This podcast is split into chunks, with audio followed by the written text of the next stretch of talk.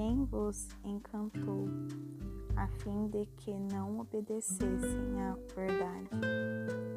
Quando entre vós, diante de vossos olhos, Jesus Cristo foi evidentemente apresentado e crucificado? Apenas quero saber de vós isto. Recebestes o Espírito pelas obras da lei ou pela fé naquilo que ouviram? Sois assim tão tolos? Depois de terdes começado pelo Espírito, quereis agora ser aperfeiçoados pela carne? Padecestes tantas coisas em vão, se é que foram em vão aqueles que vos ministra o Espírito e realiza milagres entre vós, o faz pelas obras da lei ou pela fé naquilo que ouviram. Assim como Abraão creu em Deus, isto lhe foi creditado pela, por justiça. Sabei, pois, que aqueles que são da fé são chamados filhos de Abraão. Prevendo a Escritura que Deus justificaria os povos gentios pela fé, apregou o Evangelho a Abraão, dizendo: Em ti todos os povos serão abençoados, de modo que Aqueles que são da fé são abençoados como o fiel Abraão, porque todos quantos são das obras da lei estão sobre a maldição, pois está escrito: Maldito é todo aquele que não observa todas as coisas escritas no livro da lei para cumpri-las. Que Nenhum homem é justificado pela lei perante Deus. Isto é evidente, porque o justo viverá pela fé. E a lei não provém da fé, mas o homem que observar os preceitos da lei deverá viver por eles. Cristo nos redimiu da maldição da lei, fazendo-se por nós maldição, porque está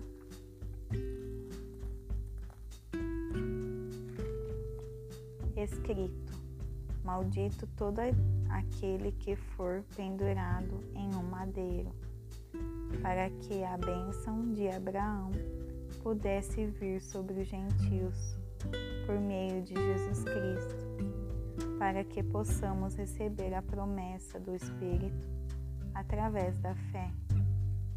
Irmãos, falo como homem, embora seja um testamento de homem. Se ainda assim for confirmado, nenhum homem pode anulá-lo ou adicionar-lhe alguma coisa. Ora, as promessas foram feitas a Abraão e a sua semente não diz as sementes como se fossem muitos, mas fala de um só. E a tua semente, isto é, a Cristo. E isto digo, que o testamento que foi confirmado perante diante de Deus em Cristo, a lei que veio 430 anos mais tarde, não pode anulá-lo, tomando, tornando a promessa sem efeito. Porque se a herança fosse obtida pela lei, não viria mais da promessa. Mas Deus a concedeu a Abraão por promessa. Então, para que serve a lei? A lei foi acrescentada por causa das transgressões, até que viesse a semente para quem a promessa fora feita. lei foi estabelecida por anjos, pelas mãos de um mediador. Ora, um mediador não é um mediador de um apenas, mas Deus é um lei contrária às promessas de Deus? De modo algum. Se tivesse existido uma lei que pudesse vivificar em verdade a justiça que teria vindo pela lei. Mas a Escritura encerrou tudo sobre o pecado, para que a promessa, mediante a fé em Jesus Cristo, fosse dada aos que creem. Porém, antes que viesse a fé, éramos mantidos sob a lei, encerrados para a fé que havia de se revelar posteriormente. De modo que a lei foi a nossa pedagoga para trazer-nos a Cristo, a fim de que pudéssemos ser justificados pela fé. Mas, depois que veio a fé, já não dependemos de um pedagogo, porque todos os filhos de Deus pela fé em Jesus, em Cristo Jesus, todos vós que fostes batizados em Cristo, vos revestiste de Cristo.